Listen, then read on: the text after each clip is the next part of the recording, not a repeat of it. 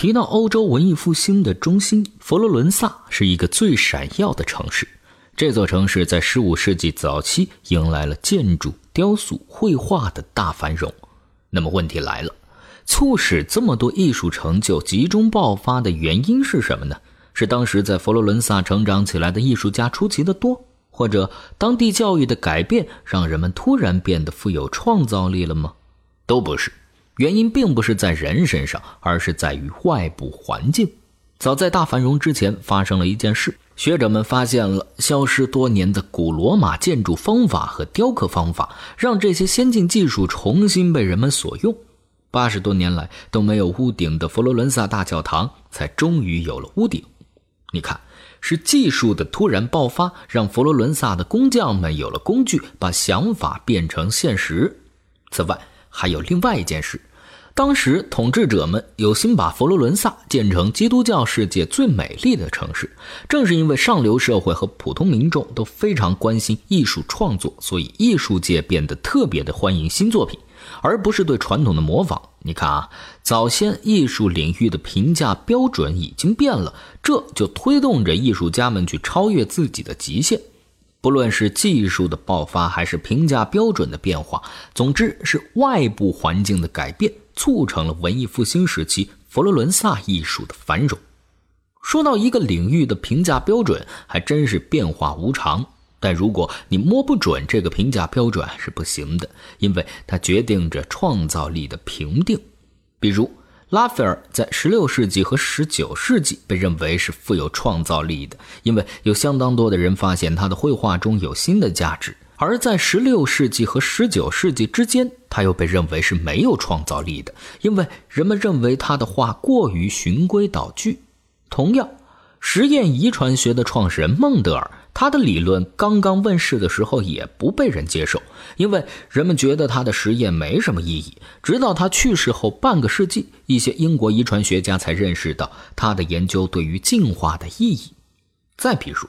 如果一个画家的风格是粗鲁疯狂的，那么他在文艺复兴早期会非常懊恼，因为这个时候绘画领域比较喜欢顺服理智的风格，没有人会接受他的作品。但如果他有幸出生在几百年之后的浪漫主义时期，他就比较吃香了。当时的艺术风尚就是推崇狂放和冲击。所以你看哈，不管是科学还是艺术，每个领域都有它的规则，总有为这个领域把关的人来制定行业规则。他们一般是受人尊敬的学界泰斗，他们的工作就是确定某个新观点或者新作品是不是应该被纳入这个领域，成为主流。一般被接纳的人，我们就说他获得了学界的认可。只有这样的人，他的理论和作品才有机会被后世保存下来。创新者想要被认可是富有创造力的，除了要适应学界的规则，还要与圈内重要的人物进行交流，让自己的观点有机会被传播，这就需要一些幸运成分了。米开朗基罗虽然不善交际，晚年还隐居了起来，但是这并不妨碍他出名，因为他年轻的时候曾经幸运的和宫廷的重要成员有过一面之缘，还让他们对自己的记忆念念不忘。有意思的是。接触学界的机会并不是平均分布的。当大师们在某个地方定居下，总是能够吸引很多类似志趣的年轻人投奔过去，想要获得大师们的赏识。世界上就有这么一所大学，它的经济学系比其他任何一所大学产出的诺贝尔经济学奖得主都要多，包括2017年获得诺贝尔经济学奖的理查德·塞勒。这所大学啊，就是芝加哥大学。怎么解释这个现象呢？关于这个问题，在《创造力》这本书中已经做出了详细的解释。今天啊，我们要来说一说《创造力》这本书。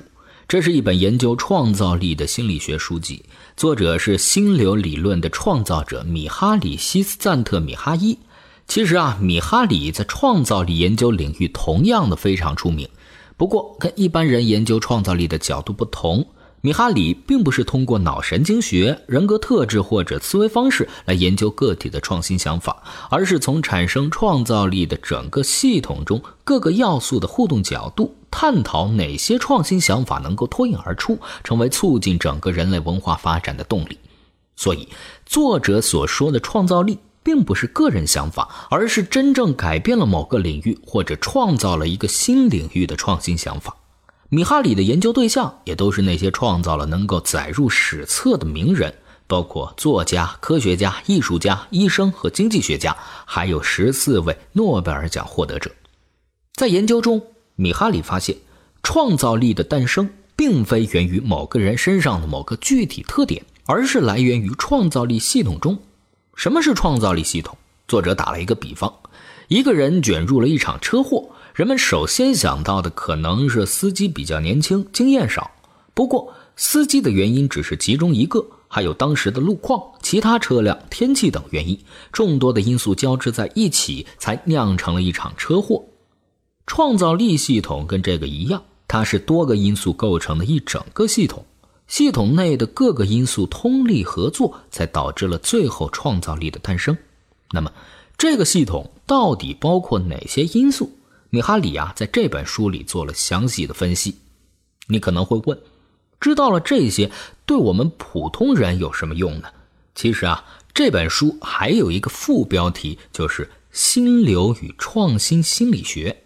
米哈里在观察这些优秀创造者的生活时发现。拥有创造力的人大多生活的更幸福，因为创造力和心流是密不可分的。就像画家作画，科学家在实验室时的那种投入，他们在创作时那种忘我的状态，给人带来的精神愉悦，是在日常生活中体会不到的。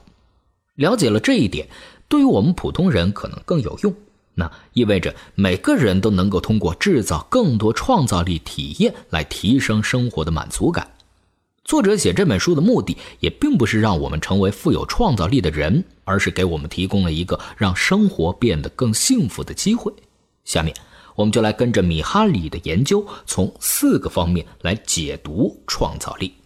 首先，我们来说一说创造力系统到底长什么样。米哈里认为。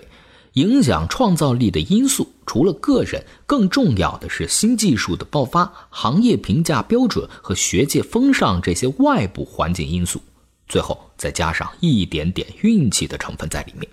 事实上，在创造力系统中，新技术的爆发、行业评价标准和学界风尚，这些都是系统中的外部环境因素，还需要个人的天赋、努力这些内部因素。创新者想要被认可。努力就必须要落到点子上，在符合行业评价标准的范围内创造新想法，这样才有机会得到学界的认可，进而传播这个观念，让观点载入史册。说白了，就是他要确保自己时刻处在这个创造力系统中，不能出圈多数人大概并不知道个中的奥秘，这些人想要创造新东西，就只能是碰运气了。不过，也有少数的聪明人可能已经认识到了这个创造力系统的奥秘，所以他们可以早做准备。比如，除了深入学习所在领域的大量知识之外，还需要对这个领域的主流作品做到心中有数，了解学界多数人的选择偏好，这样就可以判断哪些想法是好主意，而哪条路行不通，及时清除掉垃圾想法，继续发展好的想法。既然创造力系统是存在的，那究竟什么样的人能够做到让自己时刻处在创造力系统中呢？要回答这个问题很难。作者米哈里也非常明白，这部分内容是最有趣的，但是他对这个问题的回答一直比较犹豫。后来，作者发现，一些有惊人的适应能力的人，几乎能够适应任何环境，利用手边的任何资源达成自己的目标。能够做到这一点的，只有一个词来形容他们的人格最合适，那就是复杂。那么，什么叫复杂呢？关于这个问题的答案就在这期节目的完整版中。你只需要在微信公众号上关注“充电时间”，你只需要在微信公众号上关注“充电时间”，快来听听吧。